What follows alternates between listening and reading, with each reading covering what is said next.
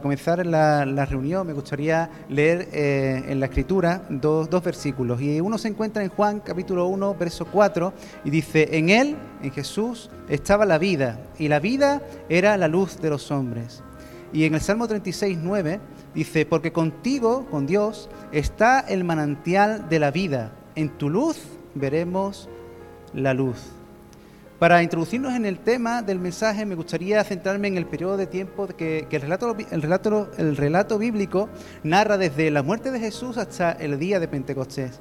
Durante estos 50 días había solo más de 500 personas que testificaban y daban fe de la resurrección de Jesús. Y solo 120 permanecieron unánimes juntos en ese testimonio. El resto del mundo, el resto de esa generación, el único hecho que habían constatado y en el cual creían era que Jesús había existido.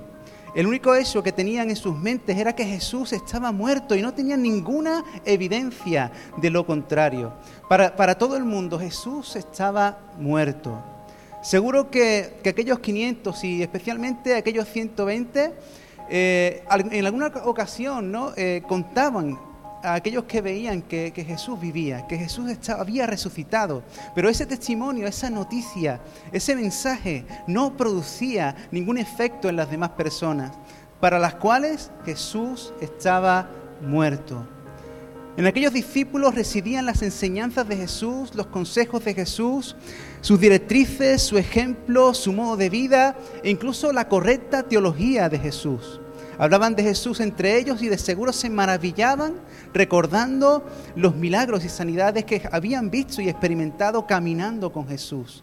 Para ellos Jesús seguía vivo. Sin embargo, el mundo, su generación no los creía.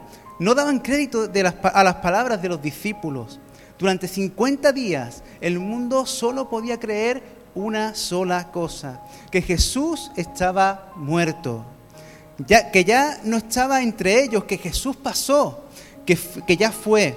Así lo decían las noticias, así también lo constataba la historia. Eso mismo ocurre en la actualidad, ¿verdad? Desde el punto de vista del mundo, Jesús está muerto. Jesús pasó, ya fue, es parte de la historia y nada más. Cuando hablamos con la gente, para ellos eh, eh, no hay ninguna evidencia o prueba que les demuestre que Jesús vive, que Jesús es real. ¿Cuántas preguntas, no? Eh, cuando preguntas a la gente, ¿verdad? Eh, sobre Jesús, generalmente siempre, siempre hablan de, Jesús en pasado. Me gustaría, eh, para continuar, ¿no? poder hacer una, analogía, ¿no? Una, comparación. Y en Edén, cuando, cuando Dios creó al primer hombre, a Adán, dice la Escritura que, que Dios insufló aliento sobre su nariz es decir, sobre su cabeza, ¿no? La cabeza de Adán. Y entonces Adán fue un ser viviente. Cuando la cabeza recibió el espíritu, todo el cuerpo de Adán cobró vida. Eso fue Pentecostés. La plenitud de vida de la cabeza de Jesús hizo resucitar el cuerpo inerte del segundo Adán, la iglesia. Es decir, Jesús haciéndose vivo en el cuerpo de creyentes. A partir de ahí, cuando Jesús se hizo vivo en la iglesia, el mundo empezó a reconocer que Jesús estaba vivo. Y su plenitud, su plenitud de vida, inundó, su generación desde Jerusalén, Samaria, Judea y hasta lo último de la tierra. Si queremos que el mundo crea, el mundo necesita ver a Jesús, pero a un Jesús vivo. Ellos solo pueden ver a Jesús muerto e histórico. Es, necesario demostrar a esta generación que Jesús vive, que Jesús resucitó. Y esta generación solo puede reconocer que Cristo vive a través de ejemplos vivos, de referentes que manifiestan la vida de Jesús. Y como tú y yo sabemos, eso somos tú y yo, ¿verdad? Mujeres que y hombres que han pasado de muerte a vida. Nosotros somos los responsables de manifestar al mundo, a un Cristo vivo, de que la vida de Cristo se manifieste en nosotros en, todos los poros y ámbitos de nuestro ser. Es la hora de que Jesús viva. Es la hora de que Jesús resucite para el mundo. Es la hora de hacer vivir a Jesús. De que la vida de Jesús resucite el cuerpo de Cristo. Es la hora de resucitar la vida que Cristo puso en ti. En Mateo 23 se nos cuenta, la historia de, Jesús eh, reconviniendo con los, eh, con los fariseos, con los escribas. Y, ahí les, empiezas a decir ciertas, ciertas cosas a los fariseos. y, en una de ellas les dice que estaban sentados en la ley de Moisés. Estaban sentados sobre patrones egoístas que solo buscan su propio beneficio, nuestro propio bienestar. ¿Dónde está sentado usted, hermano? ¿En la cátedra de Moisés o en la ley de Cristo? Es una buena pregunta que nos hagamos hoy. ¿Qué es lo que estamos produciendo? ¿Busca tu propio beneficio o el darte en amor a los demás? Dice Jesús que ellos producían hijos de la gehenna. Aquellos fariseos producían hijos de la gehenna, es decir, hijos del infierno. Estos son hombres, estos hombres predicaban de Dios, pero lo que producían en las almas era muerte y no vida. La razón de ello era que por fuera se veían geniales, pero por dentro de ellos había muerte. Y como dice la escritura, los abrojos dan abrojos, hermano. ¿Qué tipo de fruto queremos recoger? Estaban enfocados en los pequeños detalles, en diezmar la menta, el eneldo, el comino, pero se les escapaba el propósito de Dios y era producir vida en los demás. Vivir en justicia, vivir con misericordia y vivir en fe. Tres elementos que producen vida. ¿Por qué haces lo que haces? ¿Cuál es la razón o el motivo para decidir hacer esos pequeños detalles? Lo haremos bien, hermano, en los pequeños detalles, siempre y cuando tengamos en cuenta lo importante, aquello que le da sentido y significado a lo que hacemos y vivimos. Estamos aquí, hermanos, para sembrar vida, para reproducir vida, para propagar vida. Y no se puede dar vida sentados en la cátedra de las obligaciones y responsabilidades personales, cumpliendo con nuestros rituales basados y apoyados en nuestra eh, motivación egoísta. Es hora de cambiar de espíritu. Sí, hermanos, de espíritu. Porque es el espíritu. Cuando cambia el espíritu, cambia el corazón. Porque cuando cambia el espíritu, entonces cambia el corazón y sus intenciones. ¿Qué quieres producir, hermano? ¿Hijos del infierno? ¿Hijos de la ajena? ¿O quieres producir hijos de vida para vida? Creo que esta es una eh, pregunta que nos tenemos que hacer todos nosotros todos los días de nuestra vida. ¿Qué queremos producir? Si tu decisión es cumplir con tu función de impartir vida, si tu deseo es producir la vida, permíteme estos cuatro consejos o estos tres principios para que la vida de Cristo se propague desde tu casa hasta el fin del mundo.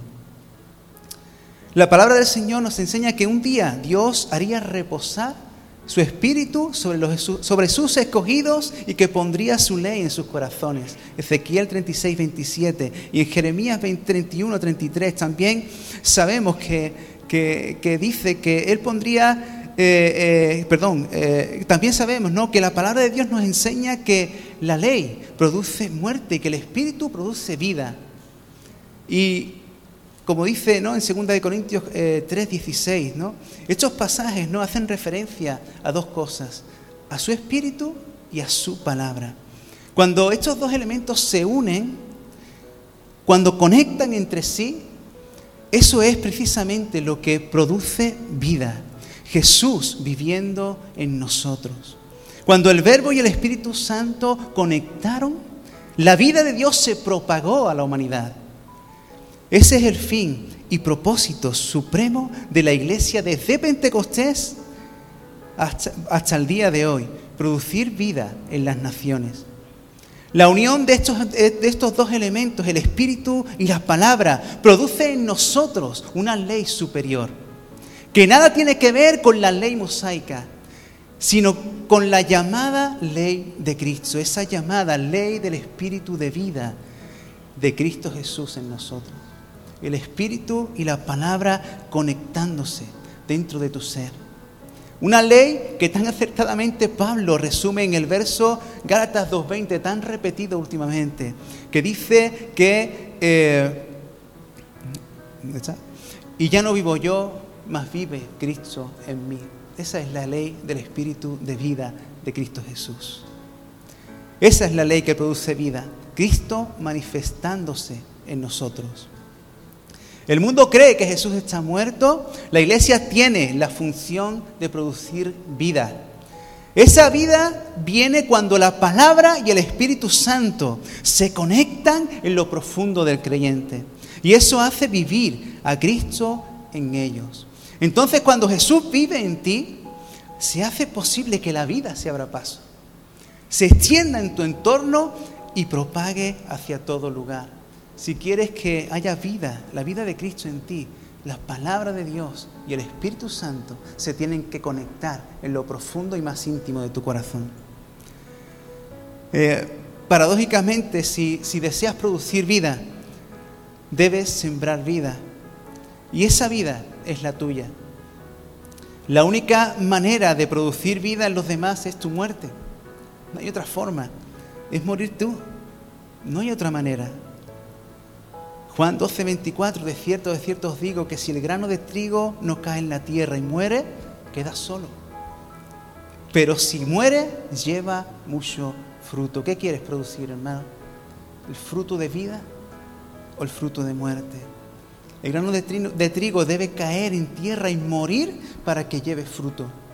La muerte produce vida. Jesús sembró su vida en la cruz y el resultado eres tú. Y millones de creyentes en todas las generaciones. Ese fue el resultado de la muerte de sembrar Jesús su vida en esa cruz.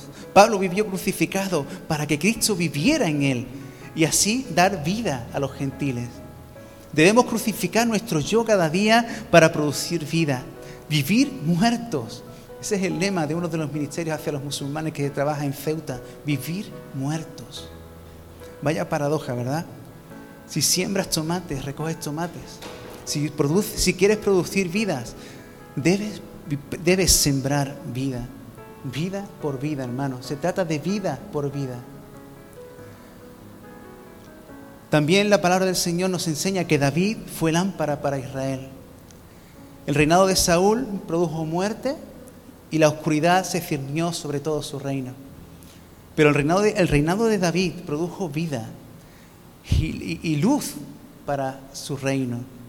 La razón por la cual David producía vida y era lámpara para su generación fue porque David caminaba con Dios, conforme al corazón de Dios.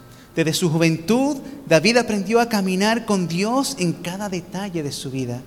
Caminar con Dios y vivir experimentalmente a Dios es la forma en la que podemos conocer a Dios.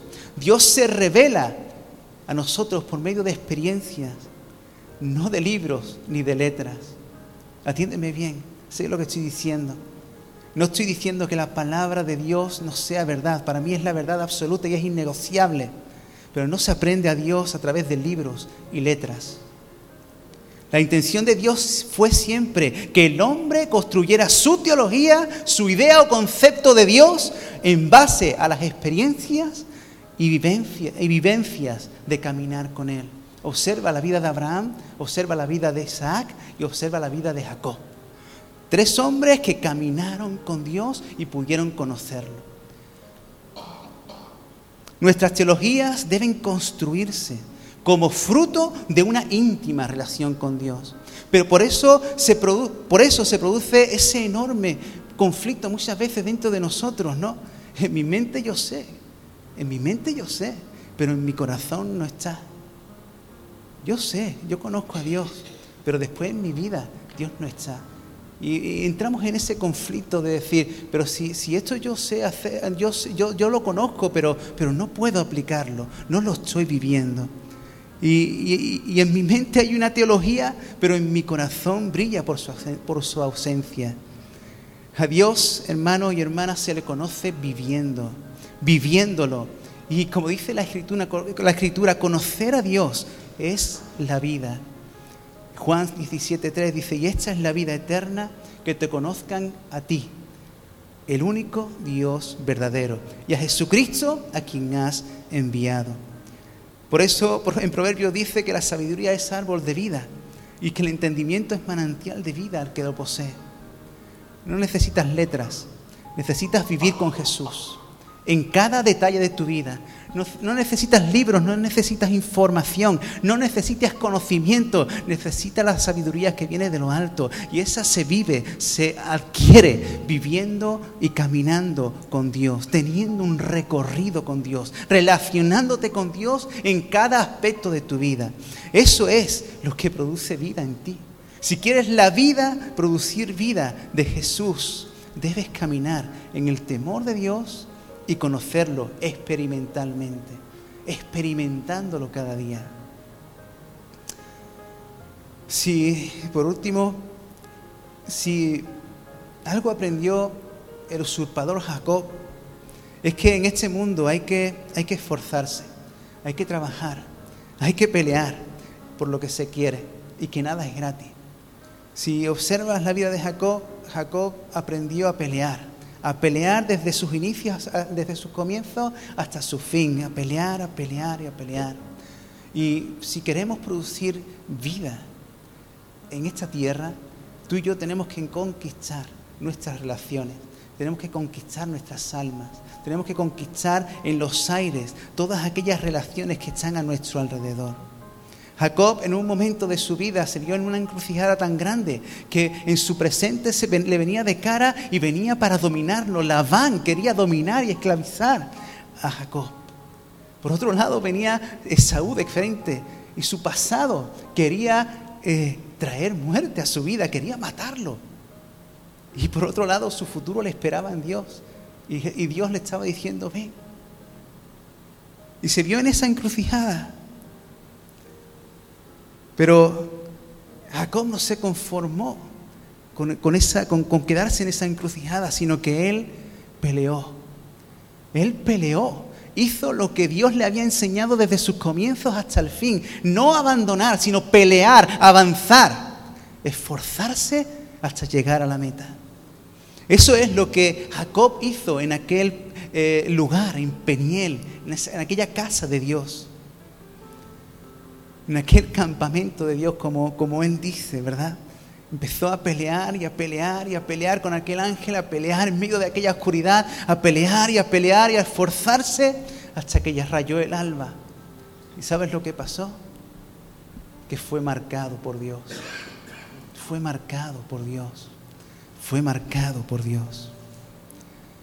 Hermanos, yo no sé la, la circunstancia que te rodea, no sé qué es lo que estás viviendo en el momento, pero si tu pasado, si, para, eh, eh, si en tu alma tu pasado viene para, tu presente viene para dominarte, si tu pasado viene para matarte y tu futuro te está esperando y está aún por decidir, es el momento de pelear. Es el momento de ponerte de rodillas y decirle a Dios, aquí estoy, voy a pelear y voy a pelear y voy a esforzarme hasta que sea marcado por ti. Voy a, pelear de tal forma que necesito que tu impronta se quede marcada dentro de mi ser. Eso es lo que tú y yo necesitamos para producir vida. Conquistar nuestra alma en los aires, conquistar aquello que nos está produciendo malestar, produciendo que, produzcamos muerte en nuestras relaciones, que, que produzcamos muerte en nuestra relación con Dios, conquistar nuestra alma, peleando hasta ser marcados por Jesús. En todo lugar tienen que ver, tienen que visualizar que tú estás, que has sido marcado, sellado por la impronta de Jesús. ese, ese es uno de los, que, de los eh, conceptos, de los principios que tenemos que tener claros para poder producir vida en este mundo. Ser marcado por Jesús. El usurpador, el que producía muerte en su familia, se transformó en el príncipe con Dios. A partir de ahí, a partir de que fue marcado por Dios, Dios le descoyuntó. Ahí la cintura ahí Israel empezó a hacer, a ser vida y luz para las naciones. ¿Tú quieres ser vida y luz para las naciones? Hay que pelear. Hay que, Dios te tiene que sellar con esa impronta de Cristo. Y tienes que eh, luchar y pelear. Y si quedas deformado humanamente hablando, ¿qué importa? Lo importante es producir vida. producir vida, producir vida. Jesús era la vida y la vida era la luz de los hombres. Hace un par de semanas eh, encontré en, vi en la televisión que científicos y astrónomos estaban eh, buscando en las estrellas y en los planetas y, encontraron en unos satélites ¿no? de, un planeta del sistema solar que, que, había agua ¿no? y, todo redunda en que están buscando vida, ¿no? vida en otros planetas. ¿no? y se pasan la vida y el tiempo mirando las estrellas, mirando una luz por aquí, una luz por allá. Y eso me hace ver, hermanos, que este mundo al igual que estos astrónomos, al igual que estos científicos, también están buscando vida. Y están mirando a las luces que hay en su entorno, a los influencers, a los modelos, a los presentadores de televisión, están mirando a cualquier luz que se le ponga enfrente y lo que están buscando es algo para vivir, porque lo que quieren es vivir. Pero no hay nada que les produzca vida. Nada puede producir vida en este mundo, solo aquel que murió para producir vida. Y ese se llama Cristo Jesús. Cristo Jesús. En Él estaba la vida. Y la vida era la luz de los hombres. Cuando haya vida en ti, entonces serás luz para las naciones. Es necesario, hermanos, que eh, podamos dejar y buscar que la palabra de Dios y el Espíritu Santo se unan en nosotros, en lo profundo de nuestro ser, y que eso produzca la vida en nosotros. Es necesario, hermanos, para producir vida, tener un recorrido con Dios, experimentar a Dios cada día y no conformarse con una lectura, con un conocimiento. No vale para nada, eso mata, eso destruye, eso te aleja de Dios. Lo que te acerca a Cristo es vivir con Dios cada día vivir con Dios cada día. Si queremos producir vida también, tenemos que sembrar vida, ¿verdad? Sembrarnos nosotros mismos si queremos producir vida. Debemos conquistar nuestra alma hasta que la impronta de, Cristo sea sellada en nuestra vida. Marcados por Dios para siempre. Marcados por Dios para siempre. En Él estaba la vida y la vida era la luz de los hombres. Es la hora, hermanos, de hacer vivir a Jesús. Es la hora de hacer vivir a Jesús. Como dice el texto que, que he leído al, principio, dice, manantial, dice, porque contigo, con Dios está el manantial de la vida. En tu luz veremos la luz. En tu luz veremos la luz. La vida produce luz. La vida hace que la, que la gente entienda, que la gente comprenda, que la gente sepa hacia qué dirección tomar. ¿Por qué no eh, estamos unos momentos y podemos pedirle a Dios que nos dé de beber de ese manantial de vida? Amén.